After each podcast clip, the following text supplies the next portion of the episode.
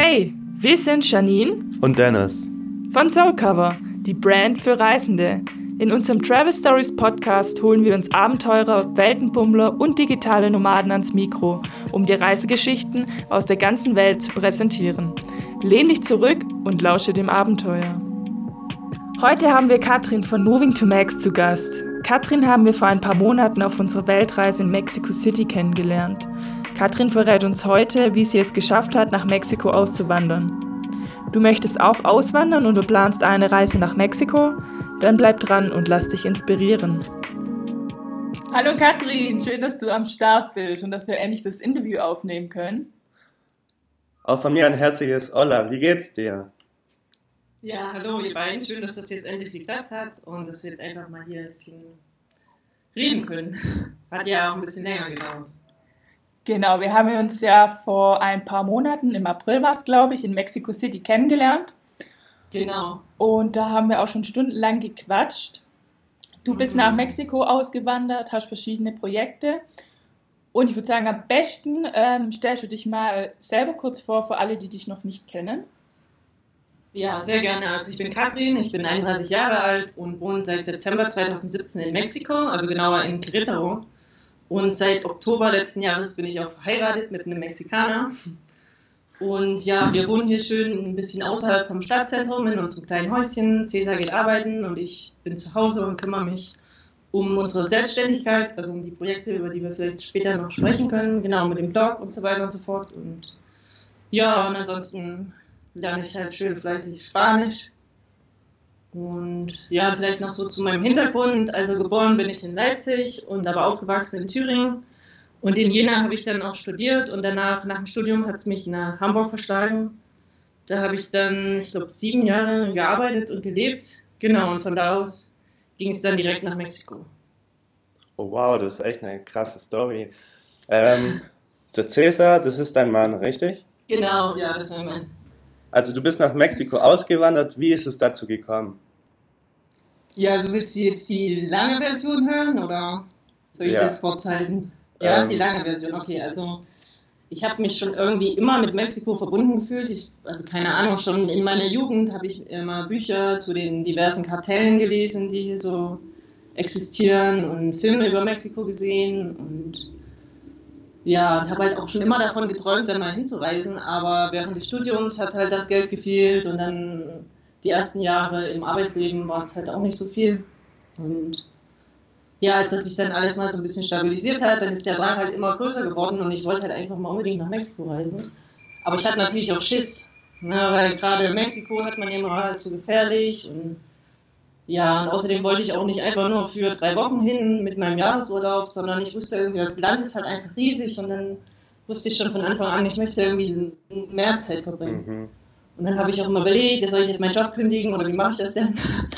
Und dann 2014 ist, ähm, ja, also mehr oder weniger plötzlich mein Vater gestorben an einem Herzinfarkt. Und das hat halt alles nochmal ganz schön verändert, meine ganze Denkweise von allem. Und ich habe mir so gedacht, so scheiße, du willst das unbedingt machen und ja, du weißt ja nicht, wie schnell alles vorbei sein kann, so, ne? Und du musst jetzt einfach mal den Mut zusammennehmen und da hinreisen. naja, da habe ich dann ein Jahr später meinen Arbeitgeber nach einer Auszeit gefragt und verrückterweise war das auch überhaupt kein Problem. Er hat dann direkt gesagt, ja, na klar, das kann man machen, wie lange willst du denn unbezahlt Urlaub nehmen und so. Damit habe ich auch damals überhaupt nicht gerechnet, dass das halt echt so einfach ist. Naja, mhm. und dann drei Monate später saß ich dann im Flieger nach Mexiko und ja, und bin dann zwei Monate alleine mit dem Rucksack durch Mexiko gereist. Und das war auch meine erste Reise alleine und auch das erste Mal so richtig außerhalb Europas. Also ja, man kann sich schon vorstellen, dass ich davor auf jeden Fall ziemlich Schiss hatte. Und ja, aber als ich dann einmal im Flugzeug saß, dann war alles super. Und dann und hat sich einfach nur richtig angefühlt. Deine erste genau. Reise? Also so viel erstmal zu der Reise. Genau, meine erste große Reise alleine. Wo, wo, wo ging denn deine erste Reise genau hin? Welche Orte ähm, hast du da besucht in Mexiko? Also ich habe angefangen in Cancun, halt so der klassische Weg. Und dann so Playa del Carmen und dann Richtung Norden zur Isla Holbox, Merida, Valladolid. Und dann weiter runter nach Chiapas, nach San Cristobal Und da wart ihr auch, ne? Ja, genau, wir haben eigentlich die gleiche Route gemacht. ja, ziemlich lästig. Ja, ich glaube, das ist so echt die klassische Route. Und dann von Chiapas auch nach Palenque, ne? Da im Urwald. Und dann nach Oaxaca. Und Mexiko-Stadt auch, oder? Ja, genau. Mexiko-Stadt dann am Ende. Das war meine letzte Station. Okay, und dann ging es zurück nach Deutschland. Genau, und da in den letzten zwei Tagen, wo ich in Mexico City war, da habe ich dann Cäsar kennengelernt. Und dann haben wir da halt noch zwei Tage miteinander verbringen können. Also Flug und so hatte ich halt schon gebucht, so von daher, ja, war halt nicht mehr drin. Und dann bin ich direkt nach Deutschland wieder zurückgeflogen. Naja, und dann waren wir auch immer in Kontakt. Und also über Skype und so weiter und so fort. Und ja, und als ich auch wieder in Deutschland angekommen bin, da habe ich schon gespürt, so, okay, also mein Leben wird sich bald komplett verändern. Okay, weil ja. einfach durch die Erfahrung in Mexiko, ich habe so viele Leute kennengelernt, so viele neue Lebensmodelle kennengelernt. Und also so mhm. fernab vom öden Büroalltag, weißt du? Und was ja, also ich bin einfach zurückgekommen und ich wusste, okay, jetzt muss ich jetzt einfach radikal was verändern, weil ich ja darauf einfach sowas von keinen Bock mehr habe, da rumzusitzen und zu wissen, also keine richtigen Zukunftspläne zu haben, weißt du? Mhm. Naja, und dann waren wir halt immer in Kontakt. Und dann hat er Cäsar auch einmal mehr oder weniger spontan einen Flug nach Deutschland gebucht. Und dann war er von Silvester, also von 2016 auf 2017 äh, in Hamburg, hat mich da besucht. Und da haben wir zwei Wochen mal zusammen verbracht und haben auch meine, also ich hatte auch meine Mutter im Harz kennengelernt, waren wir Snowboarden und wir waren auch in Paris und ja, das war das erste Mal, dass ich Schnee gesehen habe. Also auf jeden Fall auch echt super schön. Naja, und die zwei Wochen liefen halt total gut. Wir waren die ganze Zeit zusammen und haben uns gut verstanden und danach war halt auch direkt klar, okay, wir wollen zusammen leben und wir wollen irgendwie zusammen was auf die Beine stellen. Und für mich stand dann auch außer Frage, dass ich definitiv nach Mexiko gehe. Also er wäre auch nach Deutschland gekommen, aber ja, ich wollte auf jeden Fall lieber nach Mexiko. Ja, und dann, als er dann weg war im Januar, dann habe ich quasi direkt angefangen. Versicherung kündigen, ne, Sachen verkaufen, bis ich dann im September, also neun Monate später, dann per One-Way-Ticket nach Mexiko geflogen bin. nicht schlecht, nicht schlecht. Mhm. Genau, das ist die Geschichte dazu. Und dann haben wir auch direkt im Oktober geheiratet. Also wir haben quasi, als ich noch in Hamburg war, haben wir schon den Termin für die Hochzeit und so gesetzt. also das war einfach bombenfest dann auch. Ähm, ja, genau. Wie alles, ja. wie alles, zu, wie alles vonstatten geht. Mhm. Und so, so eine Auswanderung ist ja auch nicht immer so leicht, da gehört viel Mut dazu, ähm, weil man ja quasi sein ganzes Leben zurücklassen muss und ein neues Leben anfängt. Und wie bist mhm. du damit umgegangen? Wie hast du dich dabei gefühlt bei der Auswanderung? Mhm. Also du meinst diesen ganzen Prozess davor, ja, richtig? Genau. Von der Entscheidung bis zum genau. Zug sozusagen. Genau, das ja. Struggle so mit dir selber oder hattest du irgendwie, irgendwie Angst, dass es irgendwie nicht so funktioniert wie mhm. gewünscht und so, ja. Also so rückblickend fühlt sich das an, als wäre das wie in so einem Film abgelaufen. Weißt du, wie so eine, wie so eine treibende Kraft, die dir halt sagt, okay, das ist richtig und du machst das jetzt einfach alles, ohne das richtig zu hinterfragen. Weißt du, das war halt so, als ob jemand von außen das so ein bisschen leitet. Das war ganz komisch. Weil ich meine, natürlich ist das krass und ich weiß auch noch am Anfang, als ich angefangen habe, die Sachen zu verkaufen. Also ich habe alleine in Hamburg gewohnt in der 40 Quadratmeter Wohnung und ich meine, da kommen halt schon viele Dinge zusammen.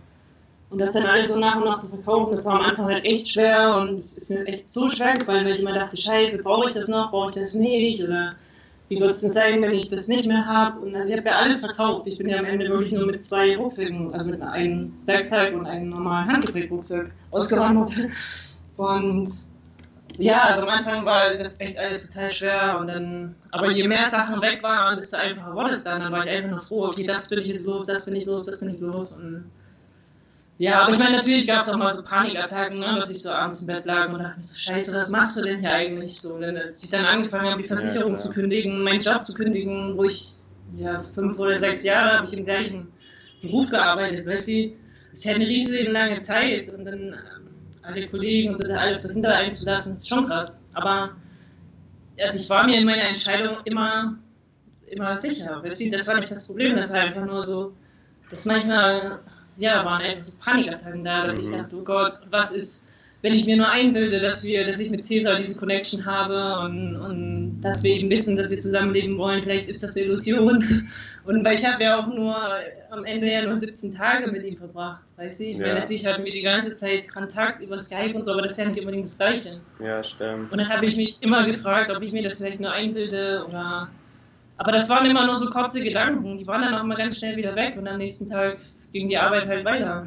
So, ne? Und, oder ich weiß auch noch, als ich meinen Wohnungsschlüssel in Hamburg abgegeben habe, dann an dem letzten Tag, das ist auch krass, da war ich auch dann total, war halt am letzten Tag, wo ich die Wohnung übergeben musste, da war halt immer noch totales Chaos und ja, und ohne die Hilfe von meinem Hausmeister, der dann mit mir ständig zum Schrottplatz gefahren ist und dann haben wir alles weggehauen, was einfach noch am Ende da war. Und also ich war schon auch echt überfordert mit der Situation. Also du musst ja einfach dann entscheiden, so, ja, brauchst du es noch, brauchst du es nicht, aber du hast ja nicht viel Platz, du kannst dich ja wirklich nur für die wesentlichen Dinge entscheiden. Und da waren ja auch viele Sachen dabei, die durchaus noch nützlich waren, aber ja, musst ja. du dann halt einfach alles weg. Und ja, und als ich dann diesen Schlüssel übergeben habe, so, das weiß ich auch noch, da hat mich dann noch eine Freundin abgeholt und dann musste ich da erstmal heulen, weil das ist halt ein komisches Gefühl, du gibst einfach den Schlüssel ab und dann, ich hatte kein, keine Wohnung mehr, weißt du, alles halt so, es bricht dann halt so auf einmal weg. Das war ja, schon krass, das will ich auch nicht noch mal wieder machen. Das war echt alles nicht so einfach. Also da war ja auch schon die ähm, Bindung zu ähm, Dingen ja auch extrem, also ähm, zu einer Wohnung oder zu deinen Sachen, wo du einfach zu Hause noch hattest. Da genau. war ja genau. auch die Bindung dazu, ähm, hat dir auch schon wehgetan, oder? Ja, na klar, ich meine, so viele Schuhe, alles musste Klamotten oder ja, ja. technische Sachen, alles musste irgendwie weg. Ja, das ist, natürlich ist es nicht so leicht, aber so am Ende war es halt echt jedes Stück, was weg war, war eine Befreiung. Ich habe auch noch ganz viel verschenkt an Freunde. Und also das, das war dann schon cool. Aber es ist halt immer nur der Anfang, der so ein bisschen komisch ist. Ja. Und eigentlich braucht man ja gar nicht so viel, um glücklich zu Eben. sein, oder? Eben, und ich vermisse ja auch überhaupt nichts. Weißt du, von den Sachen, die ich mitgenommen habe, das hat genau gepasst. Da war nichts, wo ich dachte, scheiße, jetzt hätte ich aber gern das und das, ich habe ich aber weggegeben oder so, gar nichts. Ja. Ja, ich kann es mir vorstellen, bei uns war es alleine schon schwer, jetzt für die Weltreise unseren Rucksack zu packen, aber wenn man halt so weiß, wenn man auswandert, ist ja auch nochmal was anderes. Mhm, ja, auch noch diese ganzen Erinnerungen, so man hat ja was ich Postkarten oder irgendwelche Briefe, Fotos, ich habe das halt alles einfach abfotografiert und digitalisiert. Halt. Ja, ja. ich habe es digitalisiert und dann weggeschmissen. Ja, perfekt, aber ja, so ist mhm. eigentlich optimal. So geht man auch mit wenig Gepäck, ist man dann unterwegs und ja, so wie du jetzt gerade schon gesagt hast, es war eine Befreiung, ähm, die ganzen ja. Sachen abzugeben und jetzt interessiert es dich eigentlich auch gar nicht mehr, was jetzt wirklich damit war. Aber es war halt in dem Moment einfach schwierig, weil, genau. Ähm, ja, genau. Ja, und du siehst ja dann auch, ich meine, ich habe ja in der Wohnung noch gewohnt und ich habe ja aber schon im, schon im Februar dann angefangen, Sachen zu verkaufen, aber bis September oder August war ich ja noch in der Wohnung und dann siehst du halt so jeden Tag, wie es leer wird. Das war halt auch so strange, weißt du? Achso, ja, weil du direkt ähm, konfrontiert warst mit, dem, mit der mhm. Situation dann, ja klar. Das, ist halt das Umfeld. Kann ich mir gut vorstellen, dass es dann ein bisschen so Struggle ineinander ist. Ähm, ja, und dann war das ja auch für die Freunde für jeden immer so ein bisschen schockierend und dass ich das echt mache. Und also das war ja dann immer ein Thema sozusagen. Also es war ja auch viel Arbeit, die ganze Versicherung zu kündigen und ja. alles zu digitalisieren, die ganzen Unterlagen durchzugehen. Das also muss man sich schon echt ein bisschen klar machen. Ja, klar, ich glaube. Kommt dann schon viel zusammen. Ja, ja glaube ich auf jeden Fall. Das ist gar nicht so einfach. Ähm, mhm. Genau, jetzt haben wir über die Dinge gesprochen, die du zurückgelassen hast. Wie war es mit deinen Freunden und der Familie? Wie sind die damit umgegangen? Oder was haben sie dazu gesagt? Mhm. Also für meine Freunde war das eigentlich, also für die, die mich schon lange kennen, war das eigentlich so das Logischste, was ich machen konnte, weil ich schon immer vom Auswandern geschwärmt habe und ja, ich glaube, weil viele schon immer irgendwie dachten, dass ich ein bisschen crazy bin. und wenn ich was, wenn ich was will, dann mache ich das auch. Und dann gucke ich nicht so nach links und rechts. Dann ziehe ich das halt durch. Und ja, und, und, die, die mich auch mit Cäsar gesehen haben oder so, dann war halt auch einfach klar, ja, das passt und das muss ich einfach machen. Weil sie, und ich habe schon immer davon geträumt, irgendwie was anderes zu sehen, woanders zu leben und nicht jeden Tag zur Arbeit zu gehen. Das hat mich schon immer irgendwie angekotzt. Aber ich hatte halt einfach keine Alternative gesehen. Und ja, und ähm, für meine Mom war das natürlich am Anfang auch total schockierend und da war sie natürlich auch traurig und so, aber dann hat sie eben Cäsar ja kennengelernt, als er in Deutschland war. Und hat auch zu mir gesagt, nach zehn Minuten, dann hat sie halt ihn kennengelernt und sie hat uns zusammen gesehen, dann war halt auch einfach klar, okay, ja, das, muss sie halt einfach machen und das ist das Richtige, weißt du, von daher lief das eigentlich wunderbar ab.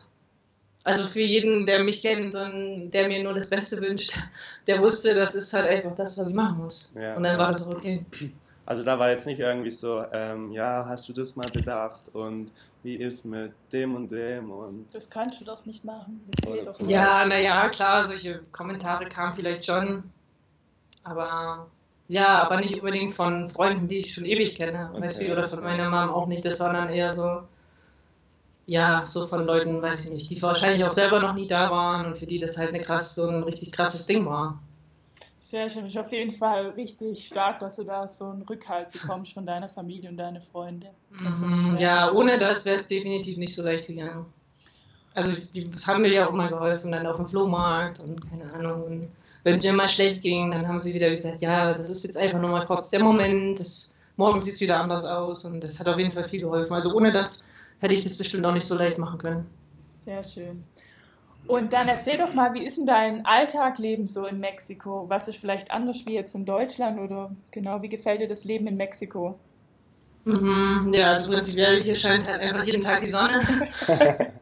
und das, das verändert definitiv viel. Also ich war ja schon immer so ein Sonnenmensch und für mich ist es einfach wichtig, dass man immer draußen sein kann, weißt du, dass man da ja, ja dass es immer hell ist. Und also ich finde, das macht schon mal, das allein macht schon mal richtig viel aus. Ja, wie viel Grad ähm, habt ihr denn so bei euch immer? Also jetzt im Moment ist es, jetzt sind es nur so 20 Grad, jetzt hat die Regenzeit eingesetzt.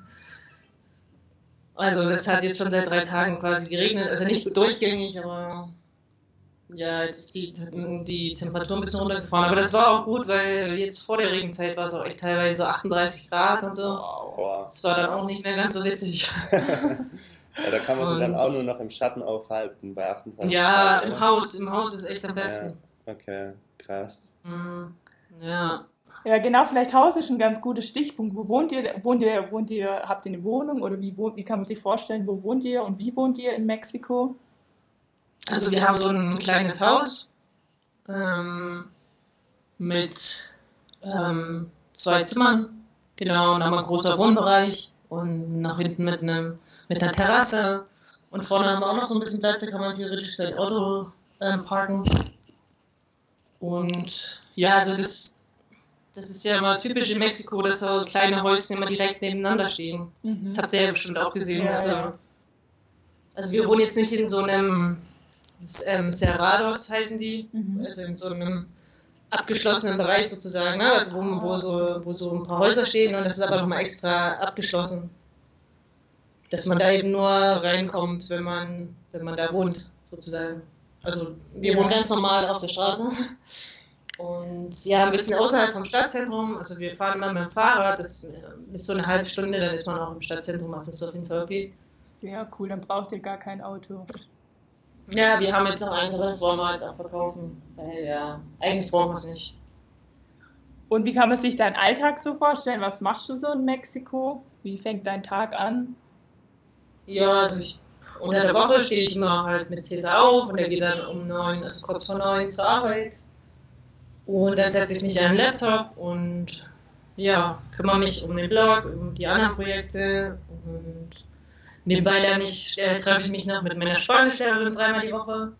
Sehr cool. Und dann quatschen wir so ein bisschen, wir treffen uns immer draußen. Also sie arbeitet nicht für eine Schule oder so, sondern wir treffen uns einfach so in Prag und dann quatschen wir ein bisschen. Sehr cool. Da habe ich gerade auch noch eine Frage dazu. Wie, ist, mhm. wie kommst du mit ähm, in Mexiko mit der Sprache zurecht? Alles auf Spanisch mhm. oder teilweise verstehen die auch Englisch oder?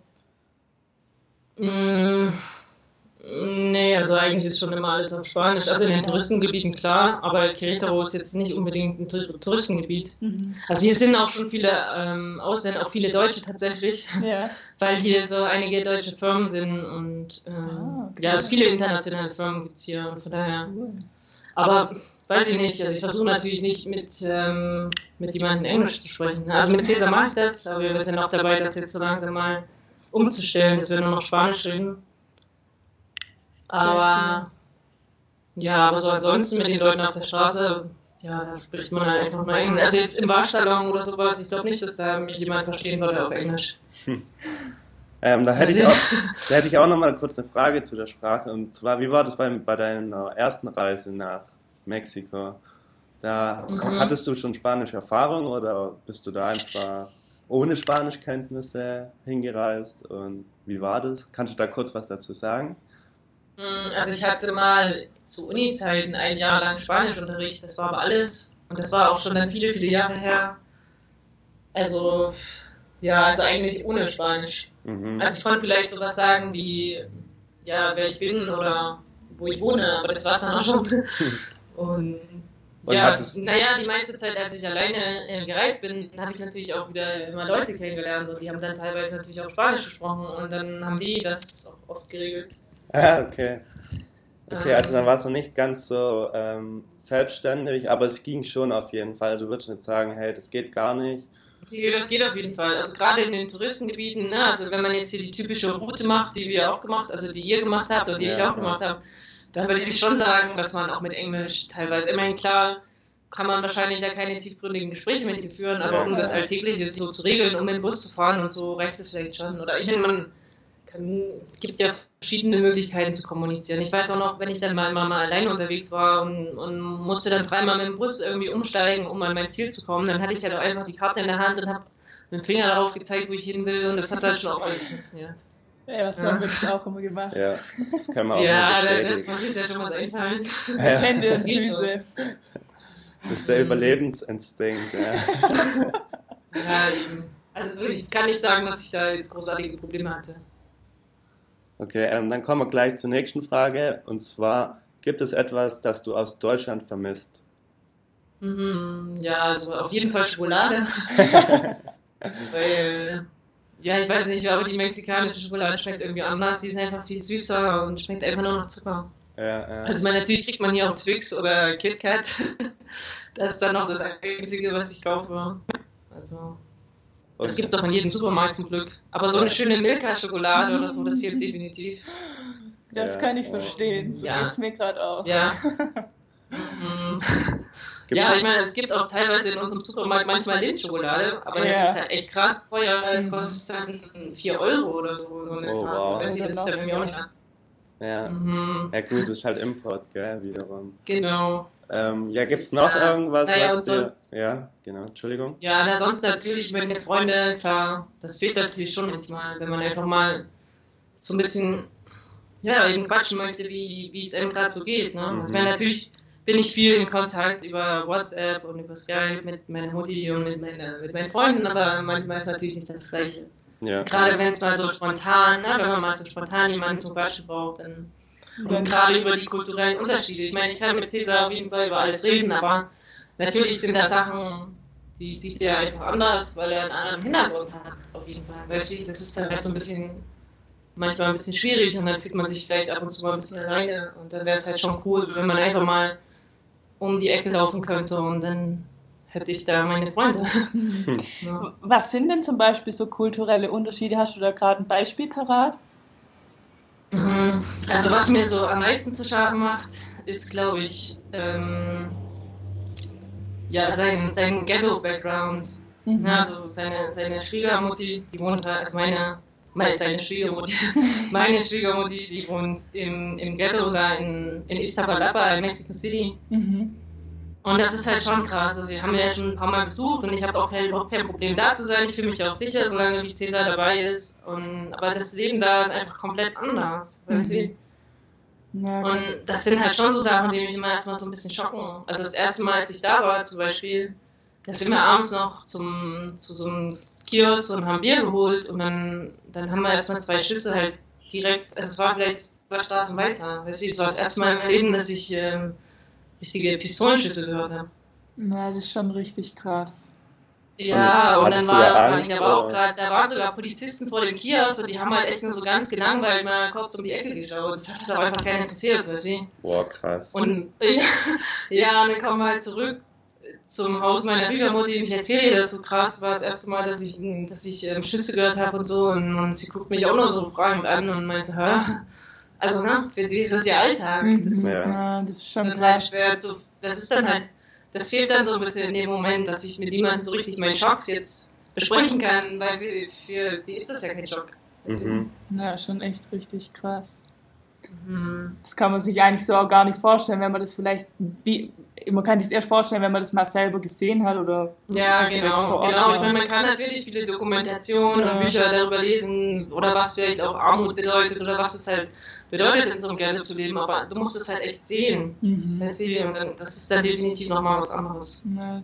Und wenn man auch einfach sieht, von wie wenig Geld die Leute da leben und was sie einfach für Probleme haben. Geld ist halt immer so ein riesengroßes Thema, weil es ist halt quasi so ein Überlebenskampf da. Mhm. Also jeder versucht irgendwie Geld zu machen. Und das halt auch auf ekelhafte Art und Weise. Ja, ich glaube, das ist hier in Kolumbien auch ziemlich ähnlich. Mhm.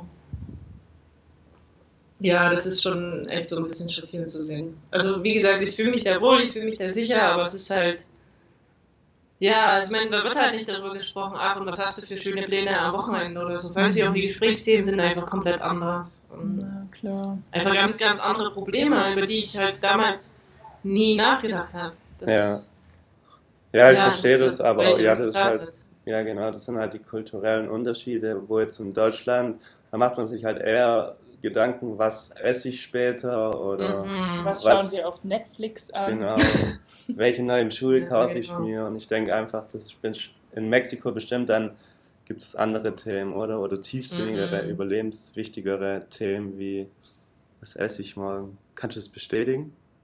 Ja, ja, definitiv. Okay, ähm, dann würde ich nochmal auf Mexiko direkt zurückgreifen. Ähm, und zwar, was sind deine Geheimtipps für eine Reise in Mexiko? Was kannst du so empfehlen? Ja, also es kommt natürlich so ein bisschen drauf an, was einem so gefällt. Aber es gibt definitiv, also Mexiko ist ja echt riesig und es gibt einfach verschiedene Ausflugsziele und, und vor allen Dingen auch verschiedene, also man kann Mexiko halt echt in verschiedensten Facetten erleben. Mhm. Es gibt halt zum einen dieses touristische Mexiko, was auch nicht schlecht ist, wo eben Playa del Carmen und Holbox gehört wahrscheinlich mittlerweile auch schon dazu und Isla Mujeres und was man da nicht alles hat, rund um Cancun. Ja, ja. Ja, Cancun Ähm. ist ziemlich begehrt. Hm, oder auch ähm, weiter unten Masunte zum Beispiel oder Tulum ist ja auch sehr beliebt. Also das, das ist natürlich schön da, ne? Karibische Traumstrände und internationale Leute, jeder spricht da Englisch, du kannst da dein veganes Essen an jeder Ecke kaufen, das hat ja auch was für sich. Ja, das stimmt. definitiv. Aber das ist jetzt nicht unbedingt das Mexiko, was ich kennengelernt habe, weißt du? Also Ja, hast du uns da mal einen heißen Tipp so? Mhm. Also zum Beispiel war, haben wir, also haben Cesar und ich Silvester letzten Jahres in Maruata verbracht, in Michoacán, okay, ähm, wo ist also das so an der genau? an der Pazifikküste, an der Pazifikküste, also so von, von Mexico City aus sozusagen nördlich, äh, südlich an, runter an die Küste. Mhm. Und das ist aber, aber das Problem ist, man muss sich da halt auch schon so ein bisschen auskennen, weil das ist halt ein, Michoacán ist halt eines der gefährlichsten Bundesländer überhaupt. Oh, Okay. wow.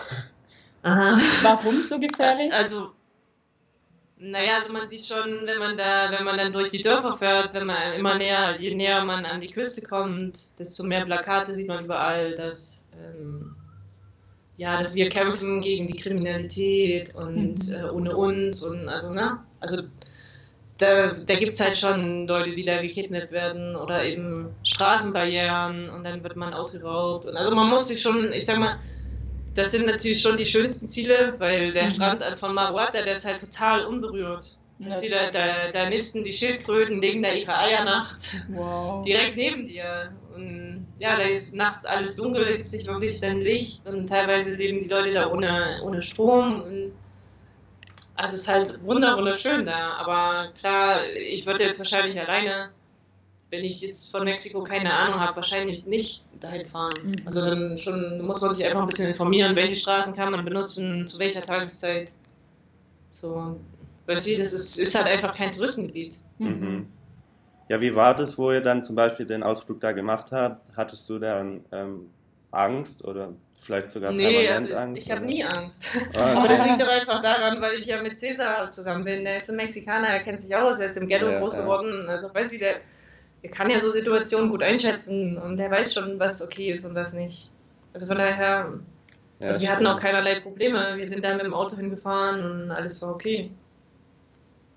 Das kann man ja im Vorfeld eben nicht wissen. Aber nee, ich klar, denke, es ist schon wichtig, sich so ein bisschen zu informieren. Oder auch ähm, Veracruz, wo wir, also wo wir mhm. später wahrscheinlich auch nochmal dazu kommen. Das ist dann sozusagen im Norden von Mexico City. Das ist dann an der Golfküste. Mhm. Und das ist zum Beispiel auch ein super, super schöner Bundesstaat. Das ist halt alles mega grün. Ähm, das, also da wachsen auch die ganzen Orangen, die dann in Mexiko, ah. die dann in die anderen Bundesstaaten exportiert werden, sozusagen von Veracruz.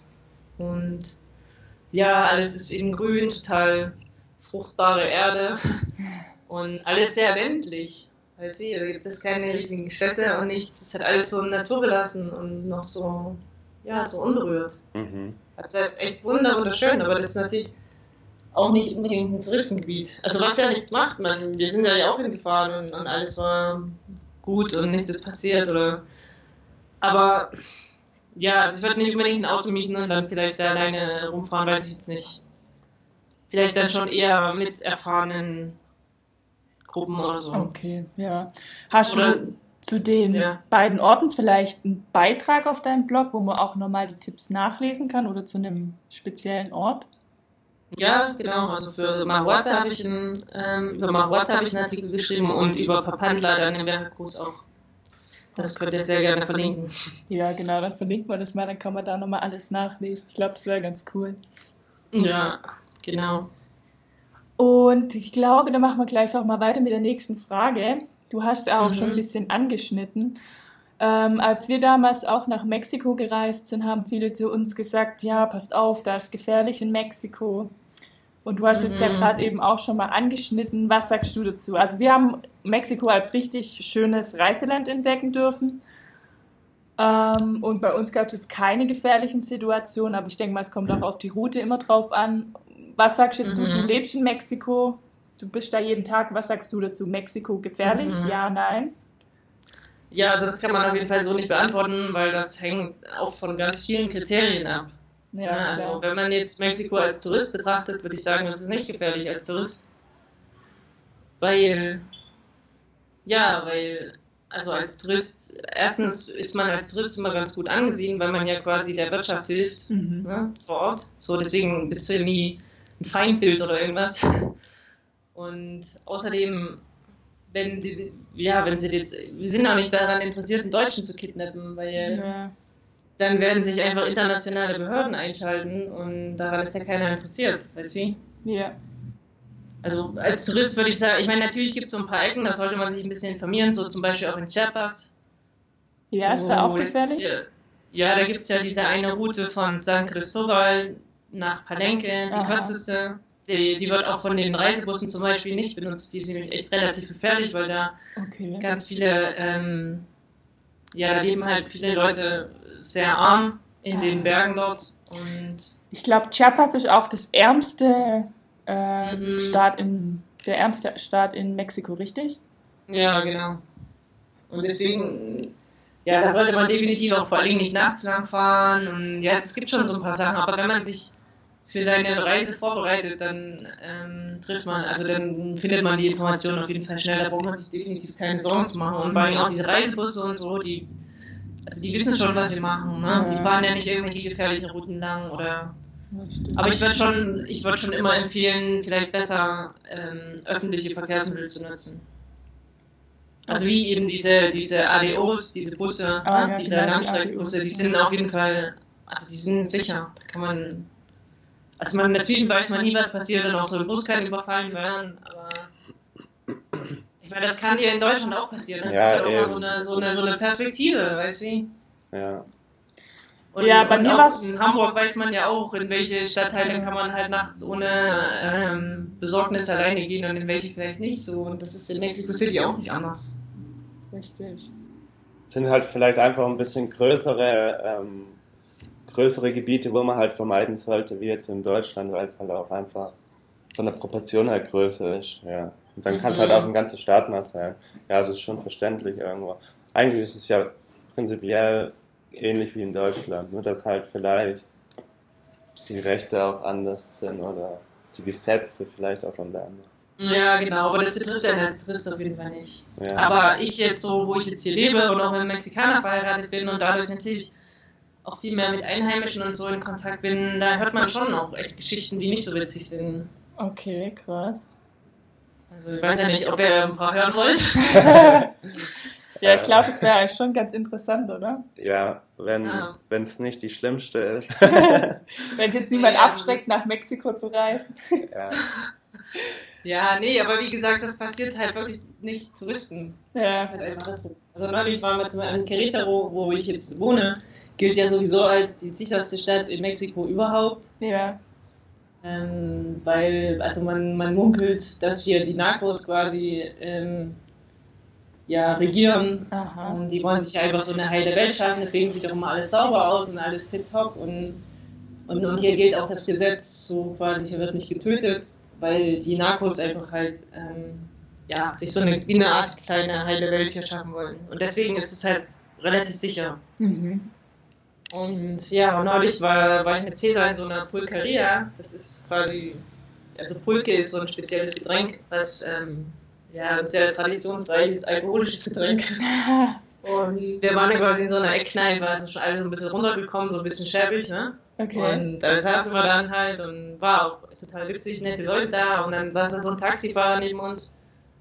Und der hat dann mit der Barfrau erzählt und hat gemeint, ja, auch neulich jetzt hier am Wochenende, da ich erzähl dir mal, was mir da passiert ist. Und ja, das war eben ein Taxifahrer und der war, war eben nachts dann unterwegs. Und auf einmal wurde er halt angehalten und dann hieß es, ja, wir bringen dich um, ähm, also wir wollen dein Auto und ja, auf jeden Fall haben sie den dann gefesselt und in so einen Truck reingeschmissen und dann eben Türen zu, er konnte dann halt auch nicht sehen, wo er ist. Und sie haben ihm halt gesagt, ja, wir bringen dich jetzt um und wir brauchen dein Auto und wir werden es für 5000 Euro verkaufen. Und dafür wirst du sterben. Richtig krass, ey. Ja, und dann hat er es aber echt geschafft, irgendwie, ich weiß nicht wie, aber er konnte sich entfesseln, als er in dem Truck saß Wow. Und, und Bus hatte dann auch ungefähr so eine Idee, wo sie hinfahren. Also die wollten halt raus aus der Stadt eben in irgendwo, also hat er von so einem, von so einem Gebirge gesprochen mhm. und er dachte dann halt, vielleicht werden sie ihn dann da einfach ähm, runterschmeißen oder das war halt seine Idee. Mhm. Und dann hat er halt ja, die Chance ergriffen, konnte irgendwie das Auto von innen öffnen, den Truck und ist halt rausgesprungen. Krass. Und die haben das nicht. Und der, vor allem, der war halt auch schon also mindestens 60. Oh, wow. wow. ja, und das hat er halt mal so nebenbei erzählt. Weißt du, der sah auch mega sympathisch aus, total gestrahlt, der Mann. Und ja, war halt mal so eine nebensächliche Story, weißt du. Richtig krass. Und was hat es dann in dem Moment mit dir gemacht? Naja, jetzt schon so erstmal so ein bisschen schockierend, so, okay, krass. Ich dachte, sowas passiert in Querétaro nicht. Das kennt man dann eigentlich nur so aus den Actionfilmen. Ohne Witz. Ja, und dann war ich halt echt total, dachte mir krass, dass der Mann das, also der war halt, wie gesagt, auch nicht mehr der Jüngste, ne? Und dass der das halt einfach so hingekriegt hat, also mega Respekt. Richtig krass. Mhm. Ja, und alle anderen Zuhörer, für die war das halt auch eher so eine normale Story. So eine ganz normale Story, die man sich halt mal so am Stammtisch erzählt. ja, genau. Und wie war dein Wochenende letzte Woche? ja, krass. Ja. ja, aber ich meine, man muss eben auch sehen, dass es ein Taxifahrer natürlich fährt der nachts auch durch Gegenden, wo man sich ja. vielleicht nicht so gerne auffällt. Also das passiert ja am Tourist nicht. Also das sind halt einfach die Unterschiede. Ja, ja. Ja, klar. Und ähm, okay, ich würde dann einfach mal ähm, zur nächsten Frage übergehen. Und zwar, du hast ja einen Blog, der Moving to Max heißt er ja. Mhm, ähm, genau. Über was berichtest du dort? Ja, also den habe ich angefangen, als ich noch in Hamburg war und als ich dann eben, als für mich der Entschluss feststand, nach ähm, Mexiko auszuwandern, da habe ich mich natürlich viel informiert, mit, wo, mit was fange ich an, wie regle ich das alles und da ist mir aufgefallen, dass man halt echt nur widersprüchliche oder auch einfach keine Informationen online findet und daraus ist halt die Idee entstanden, so okay, ich schreibe das jetzt einfach mal alles auf, vielleicht nützt das ja mal jemanden. Und aus dieser Idee ist eben dieser Blog entstanden und ja, also ich gebe da auf jeden Fall Tipps zum Auswandern allgemein, also nach Mexiko. Mhm. Und, also welche also, Behördengänge man machen muss und ja, welche genau, Unterlagen man genau. benötigt. Und, und wie man das Visum dann in Mexiko bekommt. Ja. solche Geschichten, genau. Ja, ist es dann so, gibt es dann auch so eine ähm, Schritt für Schritt Anleitung für Leute, die wo sich da ähm, ja, wo es vielleicht auch auswandern wollen oder ähnliches? Mhm. Ja, na klar. Also ich habe auch Ah, cool. eine Checkliste, die man sich kostenlos runterladen kann, Oh wow. cool. um alles schön abhaken zu können. Ich glaube, das ist ganz wichtig bei sowas, weil da vergisst man gerne schnell mal was. Mhm. Ja, und ich kann ja auch aus eigener Erfahrung sprechen, was am Ende halt nicht so schlau war. Wie zum Beispiel habe ich mir auch noch einen internationalen Führerschein zugelegt, was völliger Quatsch ist, weil das theoretisch nur gilt, wenn dein Wohnsitz in Deutschland ist. Und, Ah. Ja, und außerdem interessiert das hier sowieso niemanden. Wahrscheinlich Also ich kann ihnen auch meinen deutschen Führerschein zeigen und damit sind sie happy. Also, Okay, cool. ja, das sind so Dinge, die braucht man einfach nicht. Hast du dann dort einen neuen Führerschein gemacht oder läuft es gerade ohne? Nö, nö. Ach, das Ja. brauchst du dort nicht. Also in, normalerweise die Mexikaner, die kaufen sich auch einfach einen Führerschein, da geht man nicht zu einer Schule oder irgendwas. So läuft ganz es. easy. Ja, das muss man auf jeden Fall auch wissen, wenn man hier Auto fahren will, sich immer bewusst machen, okay, die haben alle nie irgendwie eine Schule besucht. Ja, das ist gut zu Einfach so ein wissen. bisschen Also darauf vorbereitet zu sein, was, welche Fehler da passieren. Aha. Man muss einfach immer auf alles vorbereitet sein. ja, ja, krass, krass. Ja, auf jeden Fall interessant, weil wir sind ja auch mit dem Auto unterwegs gewesen und ja, uns war das nicht bewusst, dass sie ihre Führerscheine auch kaufen können.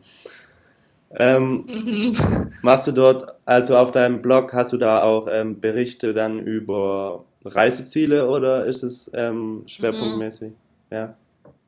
Ja, genau. Also Reisen an sich auch. Ich habe auch da eine, eine Packliste und genau, also ja, ich versuche da schon über die Ziele auch ähm, Posts zu schreiben, wo ich halt dann ähm, selber war und da einfach so ein paar Tipps zu geben, wie man da hinkommt, was Mhm. das da so kostet und genau, Okay, was man sehen kann. okay, perfekt. Und verlinken wir das natürlich auch in den Show Ja, das wäre Notes. schön. Und dann hast du ja neben deinem Blog noch zwei weitere Projekte. Zum einen ist es die Vanillereise. Kannst du vielleicht uns da ein bisschen drüber erzählen? Mhm. Ja, das ist auch ganz lustig, wie das so zustande gekommen ist. Und zwar habe ich durch Zufall die Vanilla Campaign gefunden von Sebastian. Und zwar ist das so eine Art Initiative, die den natürlichen Anbau von Vanille in Papantla, also da in Veracruz in Mexiko, unterstützt. Mhm. Und also Sebastian ist ein Deutscher, der aber schon seit sechs Jahren auch in Mexiko wohnt. Ah. Und genau, und, und die ursprüngliche Vanille kommt nämlich eigentlich aus Mexiko. Also kaum einer weiß das, weil man in Europa ja eher die Bonbon-Vanille kennt. Mhm. Und die kommt, also die wächst in Madagaskar. Ja, Aber genau. also das ist auch Hauptanbaugebiet für Vanille. Aber ursprünglich war das so, dass schon die Azteken ihren Kakao mit Vanille getrunken haben. Aber als dann die ähm, Spanier Mexiko erobert haben, dann haben sie die Vanille nach Europa gebracht und haben sie erst versucht, da anzubauen. Das hat aber natürlich aufgrund des verschiedenen Klimas und so nicht funktioniert. Und da aber die Franzosen ja Kolonien in Madagaskar haben, also dadurch wurde dann die Vanille nach Madagaskar gebracht Ah. und da kultiviert. Und aber das, also das funktioniert da. Also es hat dann auch Jahre gedauert, bis sie herausgefunden haben, warum die Vanille da nicht wächst, weil da nämlich eine bestimmte Bienenart fehlt, die gibt es nur in Mexiko. Und die, die Biene, die befruchtet sozusagen die Blüten der Vanille und die hat eine ganz bestimmte Größe, die ist halt sehr klein, um in die Blüten reinzupassen. Und auf Madagaskar gibt es diese Biene nicht und dadurch muss das künstlich, müssen die Blüten künstlich per Hand befruchtet werden. Ach so, Ja, wow. krass. Wussten wir Aha. Genau, und das ist einfach was, ja, was halt viele Leute nicht wissen und von daher ist das halt schon auch ziemlich interessant. Und dann, also ich habe halt diese Vanilla-Campaign gefunden und Sebastian exportiert dann auch die originale Vanille aus Mexiko nach Deutschland. Mhm. Und auf seiner Seite, auf der Vanille-Campaign, findet man auch Eisdielen in Deutschland zum Beispiel oder, oder Restaurants, die mit der die, die Original Vanille aus Mexiko verwenden. Also es ist auf jeden Fall interessant, da mal vorbeizuschauen. Und er, er schreibt auch genau, also er macht auch total transparent, wie die Vanille angebaut wird, was die kostet, warum die so viel kostet. Mhm. Und das ist wirklich sehr interessant. Und genau, und ich bin halt durch Zufall auf die Seite gestoßen und habe ihn einfach angeschrieben und dachte so cool, das äh, hört sich ja total spannend an.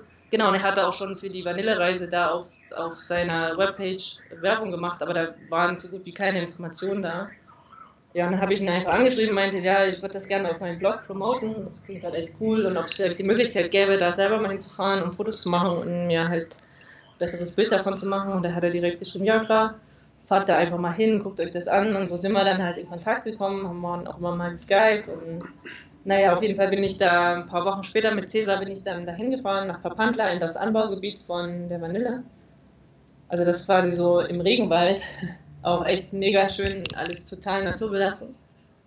Und Sebastian hat uns die ganzen Kontakte da gegeben, sodass wir da vor Ort halt ähm, alle möglichen Einheimischen kennenlernen konnten. Richtig cool. Und ja, das war echt richtig cool. Und dann waren wir da in diesem Anbaugebiet, also es war wie so ein großer Ökopark, eben mitten im Urwald. Und Genau, und da lebt der José, dem eben dieser Ökopark gehört. Mhm. Oder der, der, der, lebt, der lebt da eben ohne, ohne fließend Wasser und ohne Strom und halt so mitten in der Natur, so komplett im Einklang. Und, und, auch die Vanille wächst da halt komplett natürlich und, und die Bienen, die befruchten die Blüte. Und also ja, es ist halt echt ein richtig krasses Naturerlebnis, einfach mal hinzufahren und so mhm. zu sehen, wie die Natur auch, vor allem wie dieser Kreislauf überhaupt funktioniert. Also das alles so zu verstehen, welche Rolle die Bienen haben, welche Rolle die Bäume haben und so weiter, das ist halt echt mega interessant. Und ja, und die Vanille, die wächst da eben einfach so komplett natürlich. Also auch José, der das da dann erntet und der hat halt eigentlich überhaupt keinen Einfluss auf diesen Kreislauf. So, so überhaupt nicht. Also es ist dann quasi auch mal eine Glückssache, ob das eine gute Ernte wird oder nicht. Und, und, und er ähm, trocknet die, die fertigen Vanilleschoten auch einfach mit der Sonne. Er hat keinen Ofen oder irgendwas. Das ist wirklich komplett naturbelassen. Oh wow, das ist echt eine Seltenheit auf unserem Planeten, kann man echt so sagen. Ja, genau, ja, genau. Es ist halt echt schön, einfach mal so ein komplett intaktes Ökosystem kennenzulernen. Mhm. Weil, sie, weil der Mensch überhaupt keinen Eingriff hat. So, das ist echt mega spannend. Und das, das, vergisst man halt auch schnell, wenn man jetzt zum Beispiel ein Vanilleeis isst, wie, wie viel, was für ein Prozess eigentlich da dahinter steckt. Mhm. Ja, genau. Und warum, warum auch die Vanille eben so teuer ist, das hat halt auch alles seinen Grund. Ne, weil, weil man da eben die Prozesse nicht wirklich industrialisieren kann. Achso, weil halt einfach mal, ähm, weil die Natur das einfach selber machen muss und deswegen, mhm. ja. Ja klar, das ja, genau. hört sich dann schon logisch an. Ähm, genau, dann verlinken wir natürlich das Projekt auf der, auch in den Show Notes. Und was ist jetzt ja, genau diese Vanillereise? Genau, die Vanillereise, die, also was Sebastian, das ist ja, fußt ja alles auf Sebastians Idee. Sebastians Idee war halt einfach, er möchte eben gerne den Leuten einfach zeigen, wie die Vanille wächst und ja, wie dieser Ökokreislauf so vonstatten geht. Und daraus ist die Idee der Vanillereise entstanden und als ich ihm dann geschrieben habe und gesagt habe, ja, wir wollen uns das gerne angucken, hat er uns quasi so mit ins Boot geholt und meinte, ja, wenn ihr da vor Ort seid, dann könnt ihr vielleicht auch mal mit am Programm überlegen für die Vanillereise. ja, so kam das dann quasi von einem Tag auf den nächsten, dass wir dann gesagt haben, okay, dann lass uns das doch irgendwie zusammen organisieren. Und weil ähm, Sebastian auch äh, die Hälfte des Jahres immer in Deutschland ist und wir sind halt hier vor Ort, das macht natürlich dann schon auch Sinn. Und ja, und die Vanillereise wird halt einfach so eine einwöchige Pionierreise werden. Also es wird das erste Mal sein, dass wir die Reise anbieten. Es, mhm. es, hat vorher noch nie stattgefunden.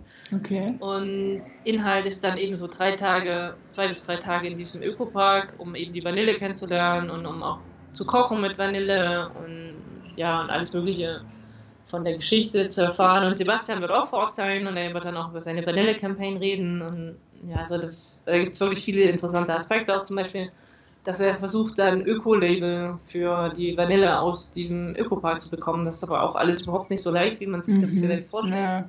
Obwohl das komplett naturbelassen ist, aber um diese Zertifikate zu bekommen, das ist halt echt, ich merkt man dann auch, ja, wie kompliziert das eigentlich ist und wer da eigentlich ähm, ja, die Entscheidung trifft und so weiter. Ist auch relativ kostspielig, glaube ich. Gell? Genau, ja, genau. Und für so kleine Bauern, die können sich sowas ja eigentlich nie leisten. Mhm.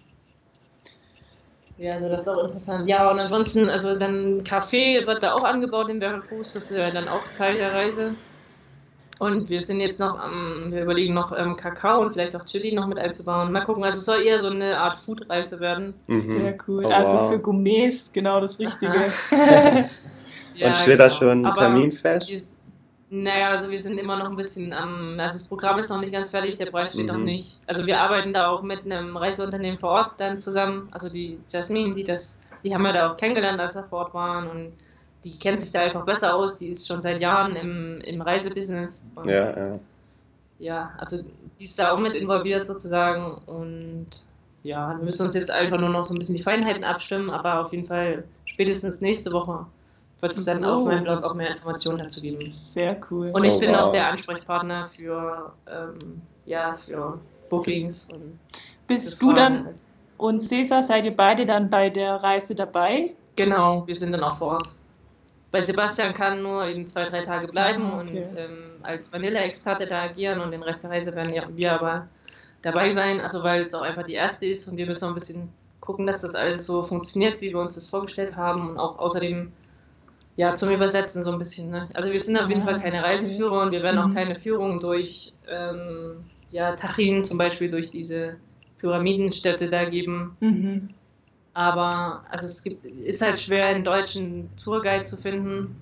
Klar, und deswegen werden diese Führungen halt schon auf Englisch stattfinden, aber mhm. ich werde auf jeden Fall da sein und kann auch mal was übersetzen und einfach ein bisschen gucken, dass das alles nach Plan läuft. Sehr cool, da sind wir mal gespannt. Ja, das sind wir echt gespannt. Mhm. Ja, dann kann man, ähm, da bist du dann einfach auch der Ansprechpartner, wenn da irgendwie genau. ähm, mehr Informationen Ja, im November, November ja. wird das stattfinden. Am 11. November geht's los und dann eine Woche. Und ah, okay. Da, ja, kann, kann man ja einfach selber entscheiden, wo es danach hingeht. Vielleicht an, ans Meer oder ah, okay, also, in einer Woche jetzt nach Mexiko kommen. Ich glaube, das macht vielleicht nicht so viel Sinn. Ja, es wäre eine ziemlich lange Reise. Wobei auch möglich, natürlich.